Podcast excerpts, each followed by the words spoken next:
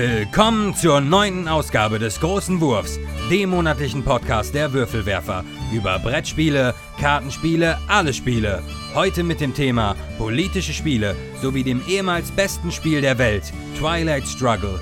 Und hier sind eure Gastgeber, Liv und Svea, Jutta Wittkabel, Steffen Rühl und Andreas Geiermann. Willkommen bei den Würfelwerfern! Heute sprechen wir über politische Spiele. Da bin ich nicht dabei. Tschüss. Ja, der Anlass, äh, diesen Podcast mit politischen Spielen zu machen, war ja die US-Wahl. Und bevor wir uns dem Thema dieses Podcasts wirklich widmen können, den politischen Spielen und der US-Präsidentschaftswahl, müssen wir euch etwas sagen. Liebe Hörerinnen und Hörer, wir müssen reden.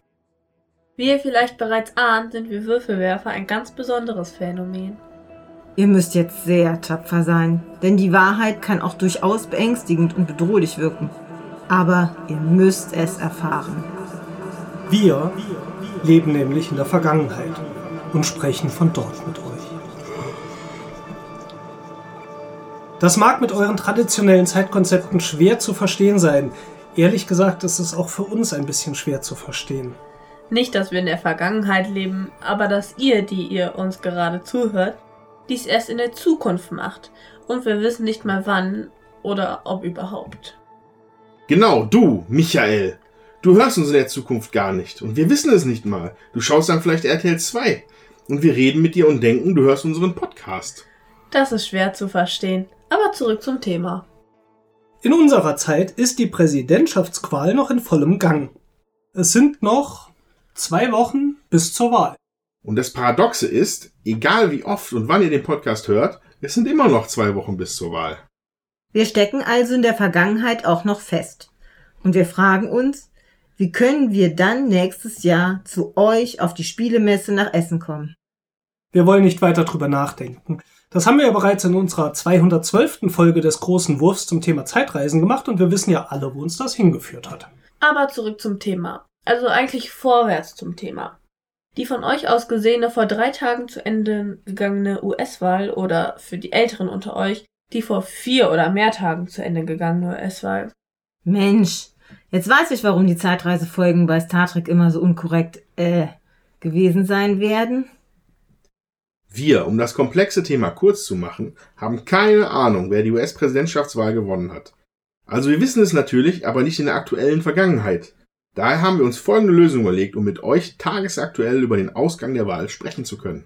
Ihr kennt doch sicher diese Abenteuerbücher, in denen man sich nach jedem Abschnitt entscheidet, an welchem Abschnitt man weiterliest. Das machen wir jetzt auch.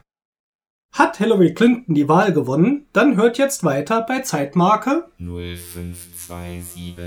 Hat Donald Trump die Wahl gewonnen, dann hört jetzt weiter bei Zeitmarke 0420. Könnt ihr die Frage nicht schlüssig beantworten, dann hört jetzt weiter bei Zeitmarke 0337. oder lasst den Podcast einfach laufen. Ihr habt gewählt. Ihr könnt die Frage nicht schlüssig beantworten. Oha, das wird jetzt schwer. Ihr müsst uns jetzt innerhalb von einer Minute erzählen, wie die Wahl ausgegangen ist, beziehungsweise was passiert ist. Los, ihr habt 60 Sekunden. Nein. Was? Ehrlich? Unglaublich. Hätte ich ja gar nicht erwartet. Gott. Boah, wenn das meine Mutter hört. Wer hätte mit sowas rechnen können? Niemand. Niemand. Nein. Das ist doch Das jetzt ist nicht dein Ernst. Hochinteressant. Ihr habt gewählt. Donald Trump hat die Wahl gewonnen. Ach du Scheiße. Ja, da sind wir jetzt, glaube ich, alle das- nicht so wahnsinnig begeistert hier in der Vergangenheit.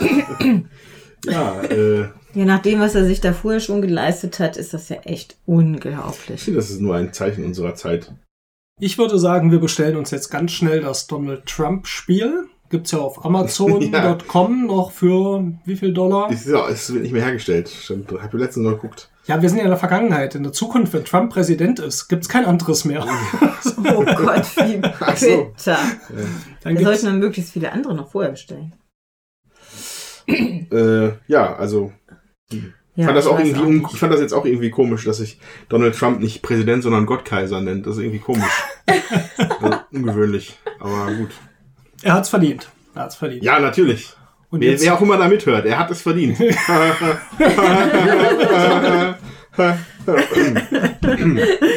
ja, äh, wechseln wir das Thema. Ihr habt gewählt. Hillary Clinton hat die Wahl gewonnen. Ach du Scheiße. ja, hm. Also die Auswahl der beiden Kandidaten hat ja jetzt auch es einen nicht leicht gemacht. Man konnte entweder den ganz furchtbaren nehmen oder den noch schlimmeren. So. Ja. Ich finde ja immerhin, es will Hillary Clinton eine Frau und es wäre die erste Frau, die ein, eine Präsidentin ist in den USA. In den USA. Also überhaupt. Also wo- nirgendwo in Brasilien ist auch eine Frau. Aber ehrlich gesagt, der erste blonde Toupet-Träger wäre auch ein Novum gewesen, oder? War das ein Toupet? Ich dachte, der kämmt sich die Haare immer so schräg. Ach so. Ja, ich finde mich hat mich erinnert ja dann die neue Präsidentin immer ein bisschen an die diese Meerhexe aus Ariel. Ich weiß nicht, wie die heißt. Ich auch nicht, hab Das die nicht stimmt. gesehen. Finde, die sieht auch so aus. Ja, die, hat, die guckt. Äh, ich meine natürlich, wenn jetzt einer zuhört, äh, go Hillary! Go Hillary! Wir sind äh, Fans. Mhm. Ja, so. Go Haben Bernie! auch Was? Ah, okay. Als wir vor ein paar Wochen gesagt haben, wir reden heute über politische Spiele, haben wir eigentlich noch nicht geahnt, dass das gar nicht so einfach ist. Oder Politik in Spielen. Der Anlass war ja die US-Wahl oder US-Wahlkampf. Und äh, auch der Wunsch, mal Twilight Struggle, Gleichgewicht des Schreckens, vorzustellen, was wir auch nachher noch tun werden. Aber es gab super viele Themen, die irgendwie Politik und politische Spiele und ähnliches, äh, Spieltheorie zu politischen Aussagen, haben wir wirklich ein reichhaltiges Programm. Was sind denn für euch politische Spiele? Ein politisches Spiel. Ja, vielleicht die Jutta, sag mal. Ich bin jetzt gerade noch. Du bist noch auf der Suche. Ja, also für mich ist ein politisches Spiel ein Spiel mit einem äh, zum Teil politischen Hintergrund, wie Wir sind das Volk oder ja, andere äh, Spiele, die zu so einem Thema gemacht äh, worden sind.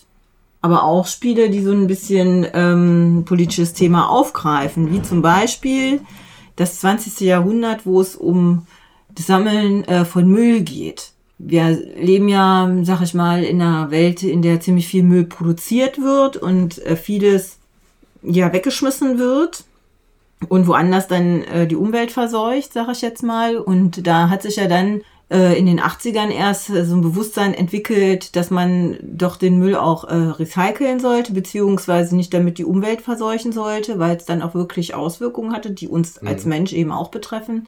Und das ist natürlich auch eine Aussage, die ähm, häufig in so ähm, Lernspielen dann so daherkam. Ähm, und ich fand jetzt bei dem 20. Jahrhundert, was wir auch mal als Mystery Game ausgepackt hatten, wo wir gedacht haben, oh mein Gott. Müll, geil, super. Ja.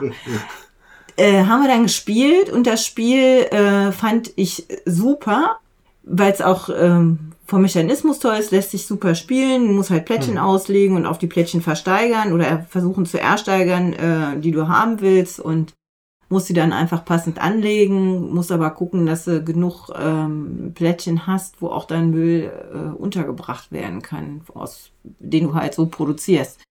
Das äh, hat mir total gut gefallen und das ist eben, ähm, obwohl man das erst gar nicht so vermutet, würde ich das eben auch als politisches Spiel sehen, weil einfach dieser Hintergrund auch eine politische Aussage hat.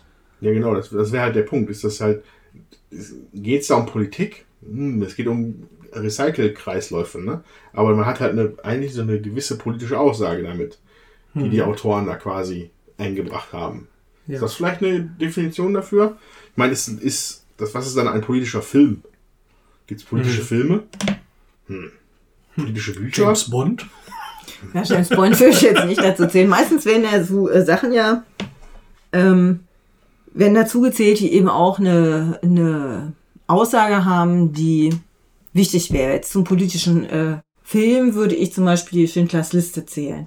Ja, das, da ist ja auch eine klare äh, politische Aussage drin in einem Historienfilm, sag ich jetzt mal. Ja, das ist ja auch geschichtlich geprägt. Das glaube ich auch so eine der beiden Unterscheidungen, die, die wir erstmal treffen mussten beim Thema politische Spiele. Ich glaube, man kann einerseits sagen, es gibt Spiele, die haben ein wirklich politisches Thema, beziehungsweise eine politische Aussage. Und es gibt die Spiele, die eigentlich äh, einen geschichtlichen Betrachtungswinkel haben auf politische Geschehnisse. Was zum Beispiel Wir sind das Volk oder nachher auch Gleichgewicht des Schreckens, glaube ich, Mhm. hat. Und es gibt Spiele, die eine politische Aussage treffen. Jetzt weiß ich gar nicht mehr, ich habe es nicht mehr ganz so präsent, das 20. Jahrhundert. Ich weiß noch, es war ein gutes Spiel, aber ich weiß nicht, ob es eine Aussage hatte, ist es schlecht, viel Müll zu produzieren? Ich glaube schon. Also man hatte Probleme, mit dem Müll noch zur Rande zu kommen und das hatte einen Minuspunkte gegeben. Also das würde ich auf jeden Fall äh, als zwei große Richtungen bei politischen Spielen sehen. Eine, die eine politische Rhetorik mitbringen, die sagen, ich möchte eine Aussage treffen mit meinem Spiel. Und die anderen, die politische Geschichte bringen. Und für mich war es in der ersten Phase, als wir hier überlegt haben, was wir jetzt genau zu politischen Spielen machen, war ich ganz in dieser Richtung ähm, politische Spiele im Sinn von, ähm, was war geschichtlich passiert und ich spiele das nochmal nach. Mhm. Und auf der Messe hatte ich äh, das Glück, bei dem Verlag Spieltrieb mit dem Geschäftsführer dort kurz zu sprechen, der sagt, wir machen politische Spiele mit dieser Aussage. Zum Beispiel haben sie ein Spiel über Flächennutzung. Ich weiß jetzt nicht mehr genau den Titel. Und da geht's wirklich ganz konkret um diese Aussage politischer Natur. Und das hat mir erstmal die Augen geöffnet, dass politische Spiele, wie ich es bisher betrachtet habe, eigentlich gar nicht so ganz passt oder zumindest nur einen ganz kleinen Teil abdeckt. Ich finde, es kann ja auch manchmal beides in so einem Spiel drin sein, ne? Äh, Ich gucke jetzt gerade auf The Grizzled, was ja einen totalen politischen Hintergrund äh, auch oder einen geschichtlichen Hintergrund hat mit dem Ersten Weltkriegsthema, wo man aber im Spiel dann auch, finde ich, wenn man es spielt und auch mehrfach hintereinander spielt, so die Aussage äh, auch kriegt, ja, Krieg ist auch was Schreckliches. Man spürt das sozusagen am eigenen Leibe.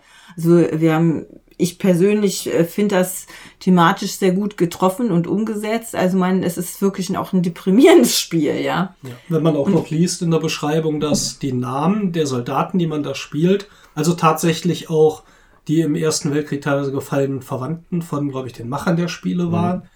Ähm, ja, da muss man natürlich auch so ein bisschen schlucken. Für mich war das erste politische Spiel, mit dem ich eigentlich Kontakt hatte, war Die Macher. Und ich bin nicht mehr ganz sicher, in welcher Version ich es gesehen habe. Ich glaube, es war die, die sogar in den 80er Jahren schon rauskam, weil ich glaube, es war einer meiner ersten Besuche auf der Messe in Essen. Ähm, es war auch irgendwann nominiert für die Auswahlliste Spiel des Jahres und es ging eigentlich darum, dass ich mit unserer traditionellen Parteienlandschaft, die wir damals noch so hatten, CDU, SPD, FDP und ich glaube, die Grünen waren dabei. Ich glaube auch. Gab's ja. die da schon? Die gab es da schon. Vielleicht war es auch dann wirklich in den 90ern. Ich bin jetzt wirklich nicht mehr ganz sicher. Nee, also das muss hab. vorher gewesen sein, weil meine Geschwister äh, sind schon wählen gegangen in den 80ern. Meine älteste Schwester äh, ist 1964 geboren worden, jetzt 18 Jahre drauf, 82. Und ähm, da war echt groß Diskussion bei uns zu Hause, ob man die Grünen überhaupt wählen kann Ja, und sie Theater ohne Ende. Turnschuhe Aber es gab halt noch mal. Äh, nach dieser Veröffentlichung, die so 86 oder so war, wo ich glaube ich noch nicht in Essen war, gab es Mitte, Ende der 90er noch mal eine neue Version, wo glaube ich dann auch die neuen Bundesländer dabei waren. Ich hätte es auch gerne ausgepackt, das Spiel, weil wir haben es hier. Aber es ist als Mystery Game verpackt und wir wissen nicht Oh in welchem! Päckchen und irgendwann wird es uns hier noch blühen und begegnen. Bei Ausgabe 234 haben wir das doch gespielt. Und tatsächlich äh, muss man eben in diesem Spiel die Landtagswahlen gewinnen. Okay. ja, in, äh, in Deutschland. Und es hat mir damals, wir haben es da angespielt, sehr gut gefallen. Äh, mir fehlten aber immer die Mitspieler. Jutta kann ich für sowas auch nicht begeistern äh, als politisches Thema. Ähm, trotzdem freue ich mich drauf, wenn es als Mystery Game irgendwann hier angekrabbelt kommt. Weil dann musste müssen ich ja leider. müssen was spielen. Das war für mich eigentlich so das erste politische Spiel. Was übrigens auch eine super Überleitung wäre zu einer spieltheoretischen Behandlung der Parteienlandschaft. Ja, dann würde ich mal sagen, herzlich willkommen zu einem kleinen Einwurf in unserem Überblick politische Spiele, wo ihr einen kleinen spieltheoretischen Einblick zum Thema bekommt.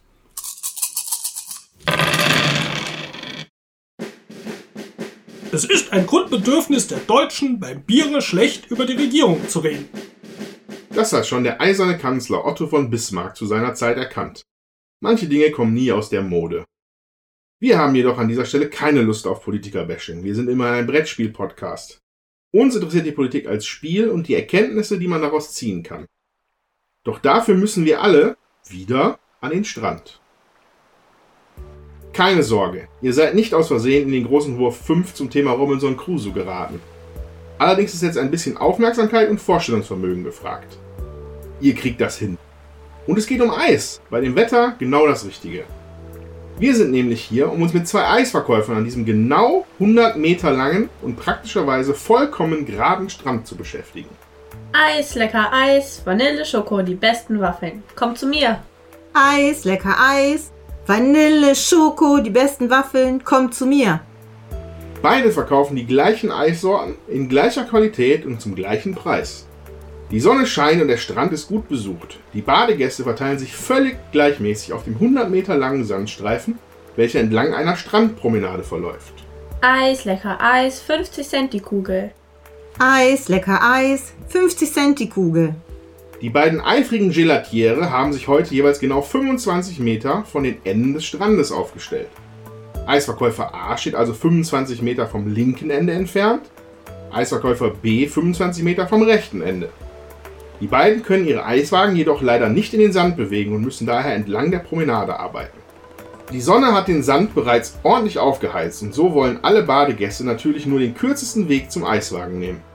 Au, au, au, au, au, aua, aua, Gott, ist das heiß. Meine Füße, verdammt, aua. Alle noch geistig dabei? Gut. Aber damit haben wir gerechnet, da ja allgemein bekannt ist, dass wir sowohl das intelligenteste als auch das bestgekleidete Podcast-Publikum des Internets haben. Aber zurück zum Strand. Die beiden Eisverkäufer haben sich also positioniert. Mit den genannten Parametern haben die Eisverkäufer gleich viele Kunden und sie machen sich keine Konkurrenz.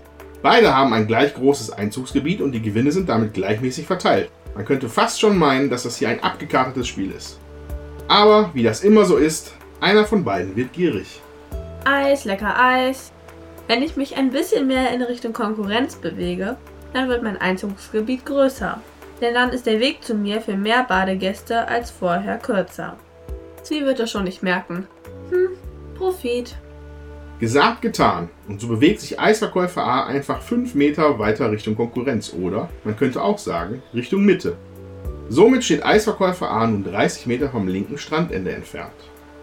Die Gäste links von ihm kommen weiterhin zu ihm, da er doch so oder so der nächste Eisverkäufer ist. Auch wenn sie nun im schlimmsten Fall 5 Meter mehr über den heißen Sand laufen müssen. Allerdings greift Eisverkäufer A nun logischerweise 5 Meter vom Gebiet von Eisverkäufer B ab. A ist jetzt näher als B und erspart den Gästen damit Brandblasen an den Füßen auf dem Weg zu ihren angestammten Eisverkäufer. Am Ende des Tages hat Eisverkäufer A damit nun mehr Geld verdient als Eisverkäufer B und träumt bereits von einem neuen, größeren Eiswagen mit Ballons dran und drei Eissorten mehr und so Dingen. Eis, lecker Eis, Vanille, Schoko, die besten Waffeln. Kommt zu mir. Eis, lecker Eis. Vanille, Schoko, die besten Waffeln. Kommt zu mir. Eisverkäufer B entgeht seinen Verlust natürlich nicht und schmiert ebenfalls einen Plan. Eis, lecker Eis. Hm. Was die kann, kann ich schon lange. Ich gehe einfach 10 Meter näher ran. Damit habe ich nicht nur meine alten Kunden wieder, sondern kriege auch neue von ihr dazu. Ha! Dann kaufe ich mir nämlich einen größeren Eiswagen mit Windrädern dran und einem ordentlichen Schirm. Profit! Der aufmerksame Zuhörer wird sich ausmalen können, wie dieses Spiel weitergeht.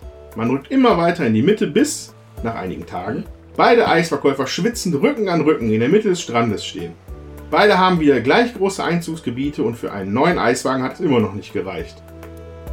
Falls man nun davon ausgeht, dass der Weg für die Badegäste an den beiden Enden des Strandes zu lang ist, als dass sie ihre podologische Gesundheit aufs Spiel setzen wollen würden, verdienen beide sogar weniger als vorher. Allerdings sind sie ab jetzt gezwungen, genau so stehen zu bleiben, denn derjenige, der sich von der Mitte wegbewegt, verliert automatisch Kunden an den anderen. Eis, lecker Eis, Vanille, Schoko, die besten Waffeln. Kommt zu mir. Schrei mir nicht so ins Ohr. So, jetzt fragt ihr euch bestimmt, was wollen mir die Irren damit sagen? Eine berechtigte Frage. Nun, was wir euch eben geschildert haben, war eine bildhafte Beschreibung von etwas, das sich Hottelings Gesetz nennt, einem spieltheoretischen Theorem der Mikroökonomie.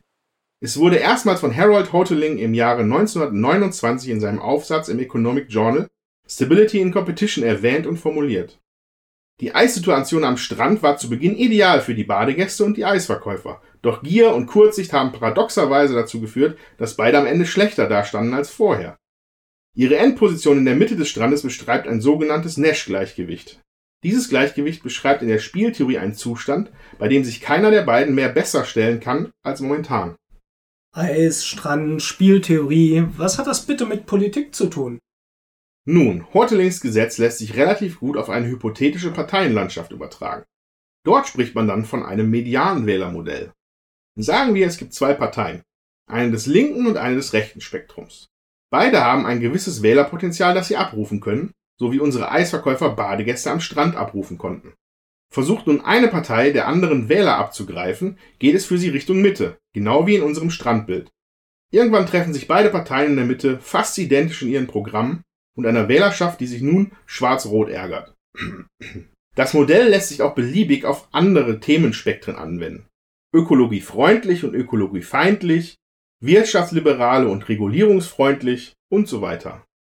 Erweitern kann man das Ganze auf das sogenannte doppelte Medianwählermodell, wenn die linke Partei einen auffällig rechten Spitzenkandidaten aufstellt und die rechte Partei einen auffällig linken. Aber vielleicht sind wir da auch etwas realitätsfremd. Das hört man ja quasi nie, dass sich eine tief konservative Basis über die eher progressiven Ansichten einer Vorsitzenden aufregt. Schwierig wirkt es dann nur, wenn sich in den verwaisten, eher extremen Positionen des Spektrums neue Eisverkäufer hinstellen. Wenn uns nur gerade ein Land einfallen würde, wo so etwas gerade aktuell ist. Wenn euch ein Land einfällt, schreibt es doch einfach in die Kommentare. Ja, nach diesem kleinen Ausflug in die Spieltheorie. Ich hoffe, ihr habt das alle gut überstanden. Steffen ist auch nicht eingeschlafen. Nein, Ich ich, wütend auf mich, wie wir Also das mit Spieltheorie schon wieder ankommen. nein, Spieltheorie kann man ja verzeihen nicht. Äh, Be bezweifle nur immer die Relevanz für Spieldesign. Nein, ich fand das sehr interessant und es ist ja auch äh, ein Modell, was jetzt auch für unsere politische Landschaft ist. Wir haben ja eben diesen Überleitung gemacht von dem Spiel Die Macher, die tatsächlich die Parteienlandschaft darstellten mit den vier Parteien, die wir damals in Deutschland hatten und die sich entsprechend unterschieden. Und man kann ja schon sagen, dass äh, die großen Parteien teilen sich jetzt zusammen vielleicht den Prozentsatz, was uns eine Volkspartei vielleicht abgeräumt hat und liegen äußerst eng beieinander. Und das, was in den letzten Jahren an Entscheidungen bei der SPD kam, das hätte auch genauso gut von der CDU kommen können und umgekehrt. Insofern äh, sagt ja, es hat ja offensichtlich zumindest für die politische Betrachtung eine Relevanz, was du uns da eben beigebracht Ja, das hast. müssen unsere Zuhörer natürlich für sich selbst entscheiden. Ich möchte auch keine politischen Aussagen treffen. Äh, wir sind immer noch ein Brettspiel-Podcast, aber zumindest ist es etwas, über das man vielleicht auch nachdenken kann. Mhm. Ja, eine weitere Betrachtung, also wenn wir nochmal auf diese politische Rhetorik gehen, dass es auch Spiele gibt, die tatsächlich was aussagen wollen, gibt's, finde ich, ein sehr schönes Beispiel. Und zwar hat Lissy Maggie 1904 ein Spiel geschaffen, das nennt sich The Landlord's Game. Und er hat damit eine sehr deutliche politische Aussage geschaffen und er hat gesagt, wenn jemand Land besitzt, verzerrt das den gesamten Wettbewerb und die Chancen für alle Menschen Schöne Geschichte. eine schöne Geschichte und hat ein Spiel äh, entwickelt. Das heißt, man äh, würfelte und läuft Reihe um auf einem Spielplan. Und wenn man irgendwo landet, zahlt man Miete. Man kann die Grundstücke nicht kaufen. Und das Spiel wurde tatsächlich aus, ein, aus dem Wunsch, Leute darüber zu unterrichten, was die politische Meinung ist, gemacht. Sie war jedenfalls Anhängerin eines Ökonomen, der auch gesagt hat, sollte eigentlich nur eine Steuer geben und die Steuer sollte die Besteuerung des Landes sein. Mehr gibt's nicht. Und das wäre die gerechteste Steuer. Das Spiel hat vermutlich nicht allzu viel Erfolg gehabt, äh, wobei ich habe gehört, es gab vor ein paar Jahren eine Neuauflage, bis letztendlich jemand mal gesagt hat, das ist eigentlich gar nicht so clever, aber wäre es nicht besser? Also klar, diese Kritik an Monopolen und alle Leute haben keine Chance mehr. Wäre es für ein Spiel nicht trotzdem spannender, wenn man sich alles krallen kann und der Größte wird und reich wird? Ja, und dann kam Onkel Big Money Pants. kam also Parker auf die Idee, ach, scheiß auf die politische Aussage, Ja. wird denn das Ding Monopoly? Und man kauft die ganzen Sachen und beweist im Gegenzug natürlich auch, dass der, der am meisten Geld hat, am meisten Geld dazu bekommt und das Ganze in eine ganz andere Richtung geht. Und damit wurde das erfolgreichste Spiel der Welt daraus, nämlich Ah. Monopoly. Spiel. Ja, Spiel. Heute, wir, haben, wir spielen jetzt nicht so gern Monopoly, aber in der Realität äh, der Deutschen international ist Monopoly natürlich immer noch ein großes Spiel. Aber das Interessante bei der Betrachtung aus dem politischen Blickwinkel ist natürlich, dass es aus einem ganz anderen Ursprung entstanden ist und das. Landlords Game tatsächlich wirklich was aussagen wollte und erfolgreich wird's mit der konträren Aussage und wir haben Monopoly. Ich hab's, ich hab's jetzt gerade mal nebenher gegoogelt. Äh, ja, es war also nicht äh, Mr. Moneypants, sondern es war der Rich Uncle Pennybags. Es, geht, es bezog sich wen, we, weniger auf seine Hose als auf sein, sein, sein Geldvermögen. Ja, der berühmte Mr. Monopoly. Ja. Ja. Ja, ich mag's halt nicht, das Spiel. Ich mag's überhaupt nicht. Ich, ich, äh, fürchterliche Kindheitserinnerungen verbinde ich damit bei irgendwelchen Familientreffen oder mal so an den Feiertagen. Dann mit, ich mag meine Familie. Aber die sind da schon knallhart bei Monopoly. Das kann einen Und, jungen Menschen und wenn man dann als zehnjähriger äh, Puper dann irgendwie nach einer halben Stunde schon raus ist und man pleite ist, ich, meine, ich kann bis heute noch nicht mit Geld umgehen. So. äh, und dann spielen dann die Erwachsenen noch mal eine Stunde oder anderthalb. Ja. War, Und dann hat der kleine Andreas vermutlich gesagt, Mama, ich glaube, es wäre gut, wenn es Besteuerung für Land gäbe. Ausschließlich. Schnauze und spiel weiter. äh, Monopoly. Also da würde mich also oh, wie Zähne ziehen, finde ich das. In dem Fall, äh, klar gab es das Spiel mit der politischen Aussage, es gab das Spiel mit der mm, gegensätzlichen Aussage. Ich würde jetzt allerdings nicht so weit gehen zu sagen, dass Monopoly jetzt die Lanze bricht für den Kapitalismus. Es ist natürlich ein kapitalistisches Modell, aber macht jetzt nicht so den Eindruck, dass es sich überträgt, die Ergebnisse von Monopoly-Spielen in die echte Welt, glaube ich zumindest. Auf einer gewissen Ebene wird es natürlich passieren, wenn das so das meistverkaufte Spiel ist. Es ist eine sehr freie Marktwirtschaft, die Ich da dargestellt wird. Schlossallee. So. Ja. ja. Einfach so eine Schlossallee oder halt die Köhe in Düsseldorf. Das Ja, man schon vielleicht unterschätze ich den Einfluss, das vielleicht doch auch auf Kinder hat und dass man sagt, hier, da oben auf diesen blauen Straßen willst du wohnen, kaufen Ja. und Miete verlangen und noch ein paar Hotels hinsetzen. Also ich finde, es ist ja relativ einfach äh, zu durchblicken. Ja, man muss die Straßen kaufen, die am teuersten sind, damit man da auch die meiste Miete äh, verlangen kann. Das ist leider nur, sind das ja nur zwei äh, Straßen. Das heißt, man muss sich auch noch ein bisschen äh, mehr unter den Nagel reißen, damit man auch gewinnt. Das kann eigentlich, das können auch die Kinder irgendwann blicken, wenn man sie so ein bisschen dahin führt. Letztendlich zieht sich dieses Spiel für mich aber wie Kaugummi. Und ich weiß, wir hatten das auch äh, in unserer Kindheit ähm, relativ häufig gespielt. Hm. Och, übel. Ja, also ich ja, weiß damals hat es uns trotzdem Spaß gemacht, also muss man ja auch sagen. Heute kennen wir natürlich auch viel mehr Spiele, die eindeutig objektiv betrachtet besser sind, weil sie zum Beispiel ein Ende finden, ja, was bei Monopoly schwierig ist. Das hat natürlich ein paar Game Design Schwächen, aber andererseits ist es eins der Spiele, die wirklich fast jeder gespielt hat und wenn die Leute manchmal schon nicht viel anderes spielen, mit Mensch ärgere dich und Monopoly haben sie halt doch ihre Brettspielerfahrungen gemacht und führen die Leute vielleicht trotzdem ans Spielen ran. Ähm, ja, brauchen wir, glaube ich, nicht ins Detail gehen, dass es uns jetzt als Spiel nicht wirklich heute umhaut. Ja, nee, ist halt so ein Klassiker. Das ist halt dieser, äh, ja, wie, wie nennt man das? Also, ne, den Hobbymarkt, den, den Hardcore-Markt und dann das, das, also das jetzt als Familienspiele zu besehen, ist halt nicht fair, aber halt, halt Sachen wie dieses klassische Monopoly, was es schon seit 100.000 Jahren gibt, Ja, in seit 50 verschiedenen Auflagen. Äh, Also letztes Jahr war, glaube ich, 100 Jahre Monopoly. Und da gab es dann auch noch eine Jubiläumsausgabe und du kriegtest es überall, sogar im Lidl und so weiter hinterhergeschmissen. Das ist auch ein Spiel, das es im Aldi gibt. Zu der entsprechenden Jahreszeit, ja. Und ich meine, das will auch was heißen. Das heißt, man bedient auch eine entsprechende Zielgruppe. Das kennt jeder, hat vielleicht noch nicht, noch nicht, tatsächlich noch nicht jeder Haushalt. Doch, doch, und, es, hat, es äh, hat jeder einzelne Haushalt, aber es hat nicht jeder Haushalt ein Monopoly für seine eigene Stadt. Monopoly Erlangen. Monopoly Oberhausen. Monopoly Villingen-Schwenningen. Monopoly Dienstlaken. Es gibt aber kein Monopoly Eitor-Frankenhorn, was ich wirklich vermisse. Ja, das ist das Problem. Hier gibt es keine ordentlichen Straßen, sondern nur so Esels. Hier gibt es auch keine ordentlichen Häuser und Wege. Hotels. Ich wollte gerade ehrlich sagen, eigentlich könnte man äh, Monopoly Eitorf machen und dann gibt's die ganzen Dörfer, die eine Hausnummer haben. Als Erweiterung. Kreisfeld, Plackenhohn, Nannenhohn. Wobei, sich, wobei man sagen muss, dieses Monopoly ist halt für mich so ein, das Spiel, das hat halt in dem Fall mit diesen ganzen Städteausgaben den Bereich von Spielen verlassen und ist halt einfach so ein, so ein Geschenk, ein Präsent geworden. Merchandise. Ja, Ja. ja, Ja. so, ne? Da, also die Firma Winning Moves hat das, glaube ich, schon ganz geschickt gemacht hier in Deutschland. Hm. Und sehr viele äh, Versionen mittlerweile rausgebracht. Und also meine Mutter hat auch ein Monopoly Oberhaus. Das hat die halt noch nie ausgepackt, aber sie hat sich halt, sie freut sich halt. Oh, hier steht der Oberhaus Voll drauf. schön ja. im Regal. Na Nein. gut, ähm, sagen wir mal als politisches Spiel, ja, es hat, es hat eine Aussage, aber ähm, ist jetzt nicht wirklich ein, als heute als politisch zu sehendes Spiel, denke ich mal nicht mehr. Oder vielleicht sind wir einfach die, Land, äh, die Marktwirtschaft zu sehr, Landwirtschaft, die Marktwirtschaft zu Ja, sehr ja, das gewöhnt. ist wieder Althoff dann. Ja, aber es gibt ja durchaus auch Spiele, wo es, äh, sagen wir auch wirklich in das äh, echte Leben und politische Bildung und so weiter rübergeht. Also ich würde dann nochmal diese äh, Spiele von Spieltrieb zum Beispiel sagen oder 20. Jahrhundert. Oder was mir auch auffällt, auch wenn es kein Brettspiel ist, ist die Auswirkung äh, von Spielen zum Beispiel die Weltmeisterschaft 2006 im Fußball. Hm. Also Fußball jetzt auch mal als Spiel gesehen, was in der, in der. Masse zumindest dazu geführt hat, dass man nach 2006 die Deutschlandflagge wieder benutzt in Deutschland, was durch ein Spiel oder durch das Umfeld vom Spiel geändert wurde. Ja, ein weiteres Beispiel, wo Sport und Politik dann relativ nah beisammen sind äh, oder waren, ist äh, der Boykott von Olympia, was Anfang der 80er Jahre ein großes Thema war. Ich glaube, es ging damals um Afghanistan und Einmarsch dort und da wird auch natürlich sowas dann äh, politisch ausgenutzt und ich zähle in dem Sinn jetzt mal Sportspiele hier mal zu spielen mit dazu.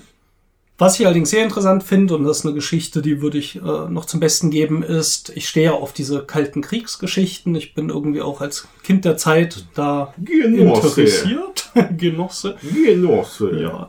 Und ähm, es gab die Schachweltmeisterschaft 1972 in Reykjavik zwischen einem Russen, Spassky, und einem Amerikaner, Wie hast du mich? Fischer. Much funny.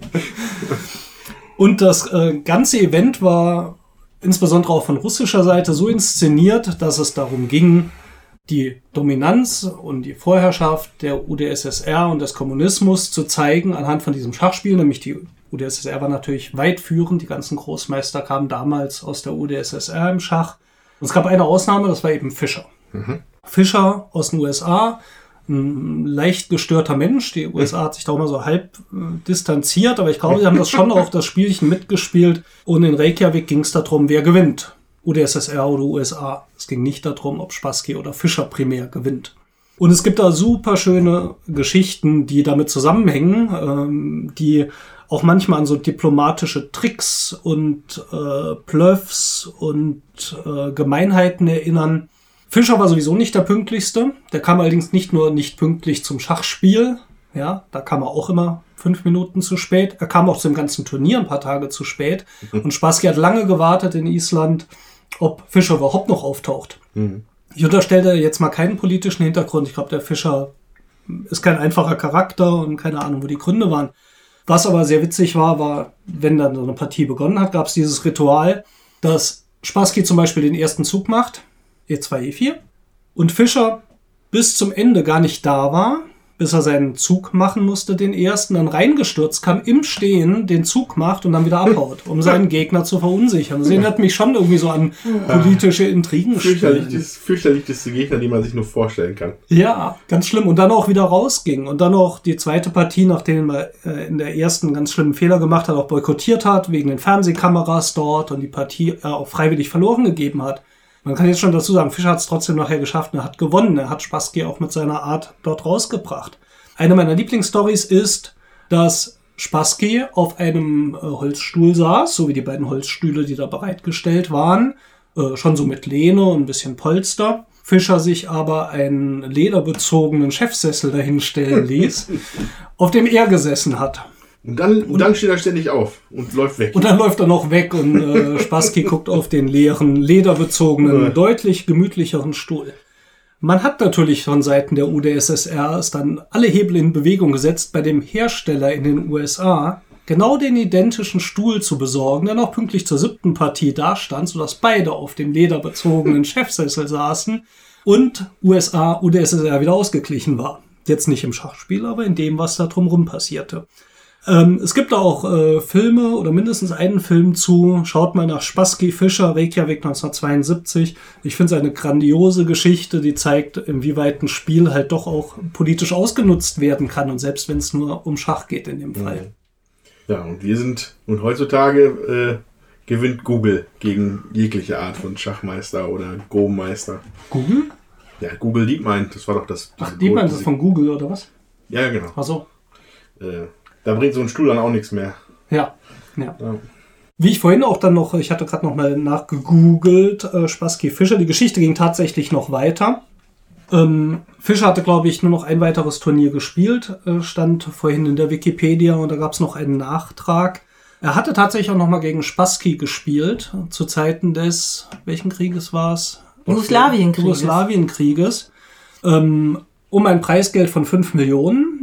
Und er wurde, Fischer wurde wegen dem eigentlich noch existierenden Boykott von Jugoslawien von der USA auch verfolgt. Äh, war also tatsächlich, wollten sie ihn verhaften, er ist dann geflohen, war fünf Jahre auf der Flucht, wurde dann äh, in Japan oder sowas irgendwie, glaube ich, geschnappt oder hatte Asyl beantragt, also eigentlich wirklich eine ganz wilde Geschichte, ähm, wo wir hier vorhin dann schon irgendwie im Kopf geschüttelt haben. Ähm, ja, welche Bedeutung dann plötzlich doch auch ein Spiel politisch bekommen kann. Manchmal sind da die Grenzen fließend. Ich denke übrigens, dass auch mein allererstes richtiges Brettspiel durchaus ähm, eine politische Aussage hatte oder zumindest ein wirtschaftliches Interesse ausdrückte. Das ist das 1961 erschienene Öl für uns alle. Damals war das vielleicht- 1961 haben wir das noch gedacht, ja. ja, also nicht, dass ich das 1961 schon gespielt habe, weil ich bin erst 68 geboren und wir sind ja keine Zeitreisenden oder so. Aber Nicht?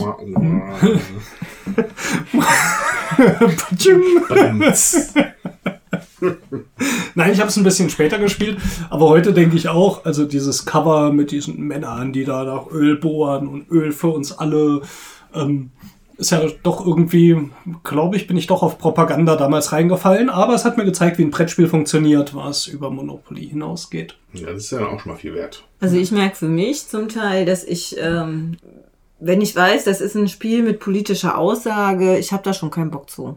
Also äh, ich habe äh, schon keine Lust, das auszupacken und mich zu beschäftigen, gerade wenn es da so ein historisches Thema ist, äh, was da auch noch äh, mit reinspielt.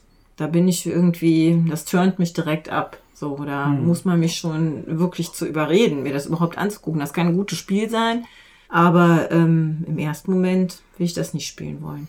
Und für mich ist auf der anderen Seite eine ähnliche Abschreckung, wenn ich das Gefühl habe, das Spiel will mir politisch was vermitteln. Weil ich da immer das Gefühl habe, es basiert auf eine unterschwellige Art, was jetzt auch eine Unterstellung ist. weil Es kann ja auch ganz offensichtlich so sein und gemacht sein, aber irgendwie schwingt für mich immer was mit, dass äh, diese Verbindung in die Realität mir was vom Spielerleben wegnimmt.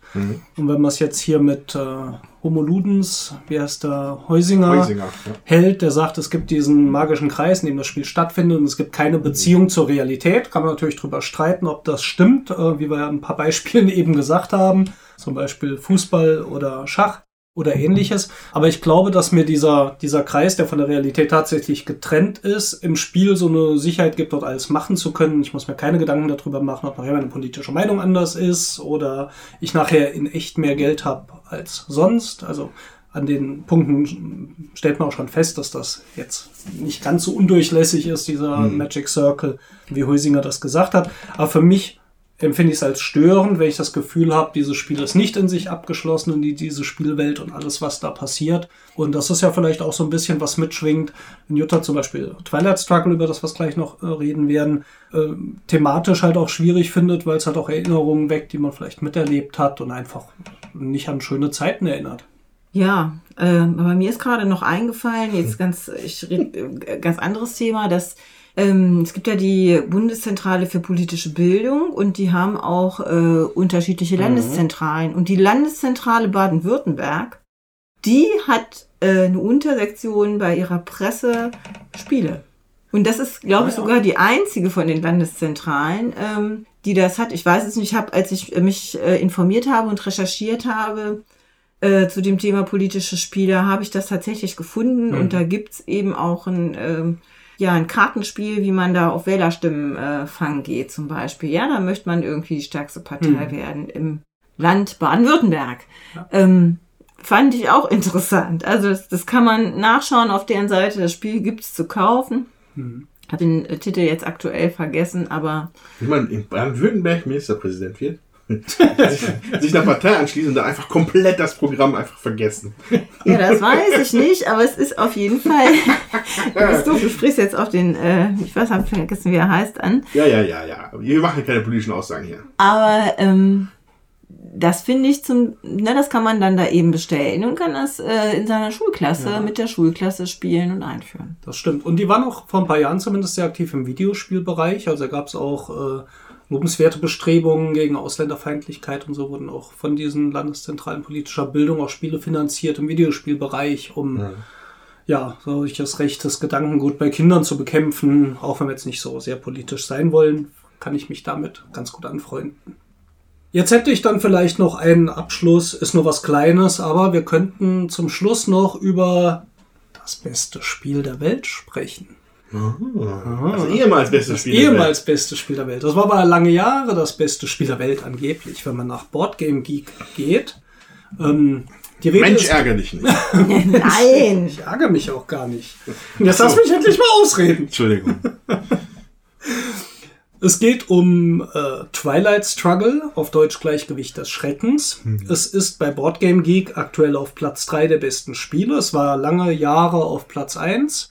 Ähm, ist also wirklich eines der anerkanntesten Spiele. Inzwischen ist vorne Pandemic Legacy seit sicher auch schon einem halben Jahr gefolgt von. Ach ja, der Neuauflage im, Wandel der Im Zeiten. Wandel der Zeit. Ähm, Wobei es vielleicht einfach nur so ein kurzes Mal, jetzt ein kurzes Ja. Aufkommen ist. Aber Aber was ich ganz interessant finde, zumindest in meiner persönlichen Wahrnehmung, die anderen Spiele auf dieser Liste, die haben in Deutschland durchaus eine Fangemeinde und sind bekannt, während Gleichgewicht des Schreckens, Twilight Struggle, für mich hier nicht so präsent ist. Ähm, und ich finde es eigentlich ein sehr schönes Spiel und das wollen wir euch jetzt einmal kurz vorstellen.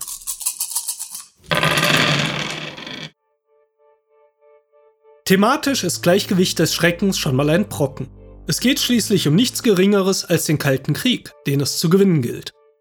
Auf eine Spielzeit von über 40 Jahren wurde aus Gründen der Zugänglichkeit glücklicherweise verzichtet. Wir schaffen das in einem Bruchteil der Zeit und schon wenige Stunden später steht der Sieger dieses thematischen Zweispieler-Strategiespiels fest. Wenige Stunden? Diese erstrecken sich wie bei einem guten Boxkampf über 10 Runden und der Sieger wird nach Punkten gekürt, sollte nicht einer der Kämpfer vorher zu Boden gehen. Die Seiten sind klar verteilt. In der westlichen Ecke, erst kürzlich zur Weltmacht aufgestiegen, im freiheitlich Star Spangled Cape, die USA. Applaus! In der östlichen Ecke der Gegner im kommunistisch-roten Umhang, der unglaublich linke Hammer. Und die kollektive Sichel, ist das denn erlaubt? Die UdSSR! Der Ring. Kaum ertönt der Gong, da treffen sich die Kontrahenten zu einem Schlagabtausch im Zentrum des Rings, Europa. Aber schon in der zweiten Runde werden auch die Ecken in Südostasien, die Flächen in Afrika und alle anderen Bereiche des Rings genutzt. Da fliegen die Fäuste in Mittelamerika, die Deckung im Nahen Osten wird nicht vernachlässigt und ein schneller linker Haken in Asien kann die USA schon früh zum Taumeln bringen. Es gibt mehrere Siegbedingungen, die das Spiel sofort beenden. Dazu gehört das Erreichen von 20 Siegpunkten auf einer Leiste, auf der ähnlich eines Tauziehens beide Spieler einen einzigen Punktemarker in ihre Richtung zu verschieben suchen. Aber auch die erfolgreiche politische Kontrolle Europas führt zum sofortigen Sieg. Thematisch passend gewinnt ein Spieler sofort, wenn sein Gegner, meist aus Versehen, einen Atomkrieg verursacht. In Gleichgewicht des Schreckens werden keine Einheiten gezogen. Es geht um die subtileren Taktiken der Politik. Es geht um den politischen und militärischen Einfluss in den einzelnen Ländern der Welt, der den Sieger auf dem Spielplan entscheidet. Es ist eben kein Kriegsspiel, sondern ein kalter Kriegsspiel. Als kartenbasiertes Strategiespiel bindet Gleichgewicht des Schreckens viele wichtige Ereignisse wie die Machtübernahme Fidel Castros auf Kuba, die Gründung des Warschauer Paktes und den NATO-Doppelbeschluss in das Spielgeschehen ein. Aber auch die Antrittsrede John F. Kennedys, Willy Brandts Ostpolitik oder die Atomkatastrophe von Tschernobyl finden sich spieltechnisch umgesetzt als Ereignisse wieder. In jeder der zehn Runden erhalten die Spieler je acht Handkarten, die in einzelnen Aktionsrunden abwechselnd ausgespielt werden. Jede Karte kann entweder als Ereignis oder als Operation für auf der Karte angegebene Aktionspunkte gespielt werden. Spielen wir eine Karte als Operation, verändern wir die Machtverhältnisse in einzelnen Ländern und die Karte kommt später wieder ins Spiel. Der spannendste Mechanismus steckt allerdings in der zweiten Möglichkeit, die Handkarten zu spielen, als Ereigniskarten. Jede Karte gehört entweder zur UdSSR, der USA oder sie ist neutral. Karten, die der eigenen Seite zugeordnet sind, kann der Spieler als Ereignis spielen und befolgt dabei den Kartentext, der ein historisches Ereignis darstellt und oft große Vorteile bringt.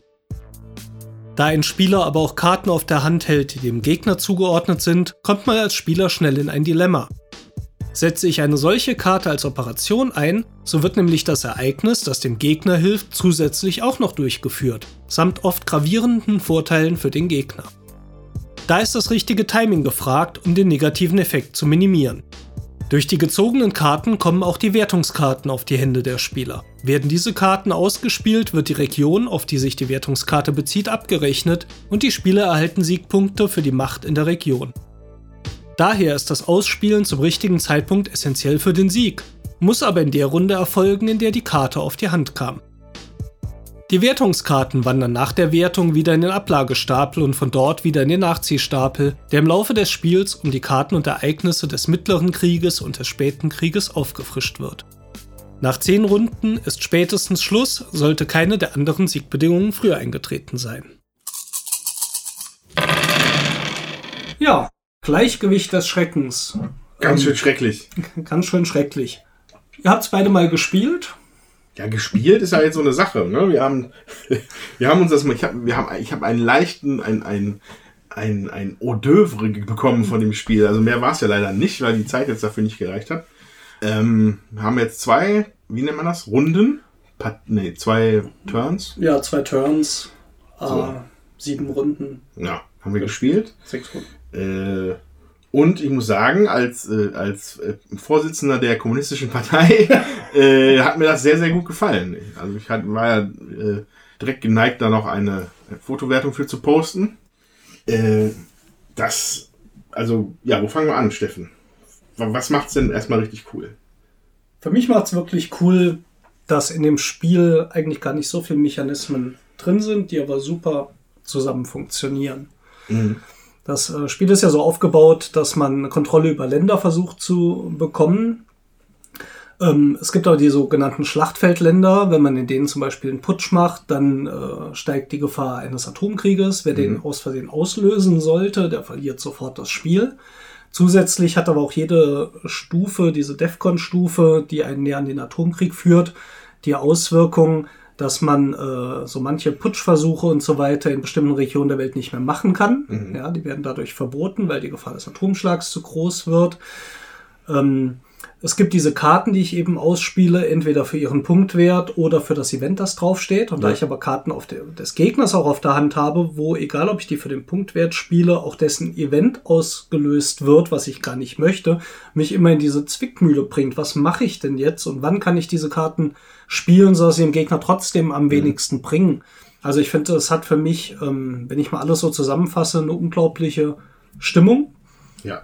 Ich fühle mich wirklich so ein bisschen wie diese Großmacht, die versucht, irgendwie hier politisch zu jonglieren. Es geht nicht um das Verschieben von Armeen. Ich habe nie so das Gefühl, dass ich jetzt hier irgendeinen Krieg direkt mache. Mhm, Es ist mhm, wirklich mhm. kalter Krieg. Und was mich wirklich fasziniert, das hast auch du gesagt vorhin, Andreas, ist, wenn man sich so anschaut, wie sich die Supermächte im Kalten Krieg verhalten haben, wird man hier durch das Regelwerk auch so in die Richtung gedrückt und Ja. plötzlich macht das Sinn. Was machen die eigentlich gerade hier in Honduras? Oder Ja. wen interessiert plötzlich Angola? Und warum?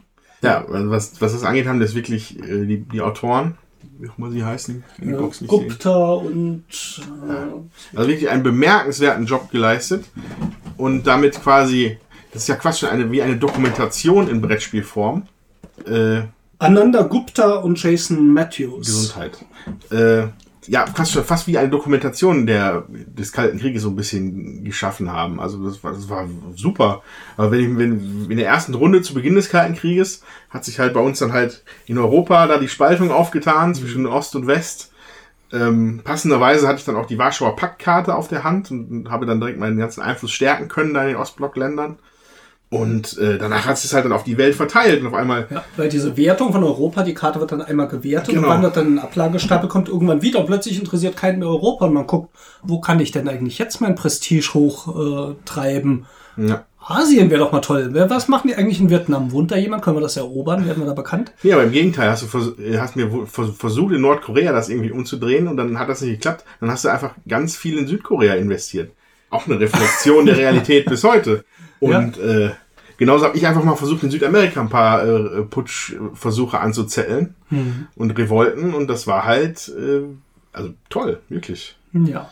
Also Jetzt bräuchten wir vielleicht, um das Gleichgewicht des Schreckens wiederherzustellen, mal eine andere Meinung. Jutta, wie hat's dir denn gefallen? Ja, ich habe ja vorhin schon gesagt, ich, äh, ich muss mal echt zu sowas äh, fast überreden und ich habe mit dem Steffen eine Partie gespielt als USA und mir hat das überhaupt nicht gefallen. Also ich ähm, einmal vom Thema her äh, finde ich es äh, für mich anstrengend, weil ich auf der einen Seite nicht so geschichtsbegeistert bin, muss ich sagen. Und auf der anderen Seite, äh, ich habe da lange drüber nachgedacht, auch warum mir das vielleicht gar nicht gefallen hat. Wir haben halt relativ äh, dicht äh, an der innerdeutschen Grenze gewohnt, auf der westlichen Seite. Und äh, ja, wenn man spazieren gegangen ist, eben ähm, stieß man auch in ne, je nachdem in welche Richtung man ging natürlich, aber äh, konnte man eben auch an dieser in, innerdeutschen Grenze, sag ich mal, lang spazieren. Und ähm, ja, kaum war man da, sag ich mal, in Reichweite ähm, dieses Grenzzauns, da gab es noch ein ähm, Stück Land dazwischen, das nannte sich dann Niederla äh, Niemandsland, nein, nicht Niederlande, sondern Niemandsland. zum Glück nie gekommen. Niemandsland und dann stand da äh, Vorsicht hier Grenze betreten auf eigene Mhm. Gefahr und so, also nicht drauf. Ähm. Ja, und das äh, war dann schon auch irgendwie beängstigend. Man wusste also genau, ähm, ja, man kann da nicht hin, man ist da spazi äh, dran lang spaziert, dann kam auch direkt in, in der Regel so ein Jeep äh, mit Feldstechern. Man konnte, je nachdem, wo man stand, auch auf dieses, also rüber gucken und sah dann diese gehakte, äh, geflügte Fläche, Land, wo ja dann zum Teil auch eben diese ähm, Minen. Minen äh, versteckt waren, wo du nicht wusstest, genau, Selbstschussanlagen und also das äh, habe ich schon als bedrohlich empfunden. Und auch, also ich komme aus, äh, aus dem Untereichsfeld, also Duderstadt ist da äh, die, ja, die, die zentrale Stadt, sage ich jetzt mal. Und ähm, dann gab es in Gerhard-Plingerode eben den kleinen Grenzverkehr, also dass man dann auch ähm, rüberfahren durfte. Und äh, wir hatten keine Verwandten äh, im Untereichsfeld, äh, also im Obereichsfeld, aber äh, viele von meinen Schulkameraden hatten da äh, auch noch Verwandte, ja, irgendwelche Cousins, Cousinen von den Eltern oder und äh, ja, da wurde dann eben auch mal hingefahren und ähm, ja, alleine schon, dass man, um da überhaupt hinfahren zu dürfen, ja Geld bezahlen musste. Man musste ja äh, pro Tag irgendwie, wo man da bleiben wollte, 25 D- Ostmark. D-Mark in Ostmark umtauschen und dafür dann irgendwie was. Kurs 1 zu 1. Genau, ähm, was einkaufen. Das fand ich auch schon alles sehr befremdlich.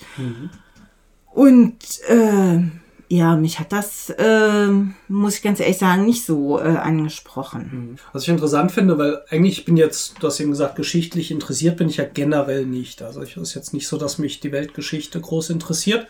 Ich glaube, hier bei der Geschichte interessiert es mich, weil ich auch die Zeit mitbekommen habe und viele dieser Karten, die auch in dem Spiel drin sind, die alle thematisch sind, die habe ich mitbekommen, ob es NATO-Doppelbeschluss, Attentat auf den Papst, Boykott der Olympischen Spiele, ähm, Start-up-Kommen und alles Mögliche. Das findet sich darin wieder und damals hat uns das auch beschäftigt und es war auch keine angenehme Situation und Zeit. Man fühlte schon immer so eine unterschwellige Bedrohung, ähm, wobei die dann auch erstmal so richtig auffiel, als er dann mal weg war. Ja, und jetzt auch umso unangenehmer ist, jetzt wo wir in einer politischen Situation lieben, wo es wieder sich bedrohlich anfühlt. Man plötzlich merkt, das war also eine tolle Zeit, dass wir jetzt über gut 20 Jahre wirklich hier größtenteils Frieden hatten. Ich meine, man muss Jugoslawien und so natürlich alles mit dazu zählen, was aber nicht ganz so bedrohlich war und nicht so direkt wie wenn du West-Ostdeutschland hattest.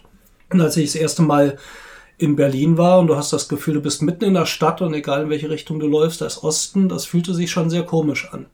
Und äh, ja, an diesen Grenzen dann zu stehen oder auch einfach gefilzt zu werden. Ich war damals, äh, den Fehler gemacht, nach einem USA-Besuch mit US-Visum über die Grenze durch die DDR nach Berlin fahren zu wollen. Ja, mit einem, einem Okay. Freund, der äh, auch Austauschschüler war. Ich war damals bei den Jahren in Oregon.